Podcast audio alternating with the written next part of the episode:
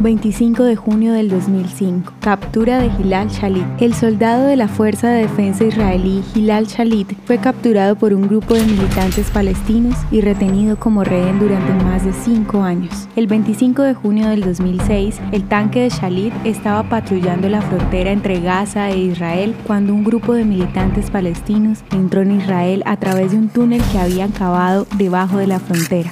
Así como el tanque fue emboscado. Después de que se lanzaran granadas de mano al tanque, Shalit salió y fue capturado. Fue introducido secretamente en Gaza a través de un túnel. Casi inmediatamente después de su secuestro, los captores de Shalit emitieron un comunicado en el que ofrecían información sobre su paradero a cambio de la liberación de todas las prisioneras palestinas jóvenes detenidas en Israel. Israel se negó a negociar con Hamas. Los padres de Shalit lanzaron una emotiva campaña por su liberación. En 2009, la familia instaló una carpa de protesta frente a la casa del primer ministro. Esta fue visitada por una gran multitud de personas que crearon campañas en los medios de comunicación en Israel y en el extranjero buscando la liberación de Shalit. Cinco años después, el primer ministro Netanyahu comenzó a negociar su liberación. Shalit regresó a Israel el 18 de octubre del 2011 a cambio de 1.027 prisioneros palestinos.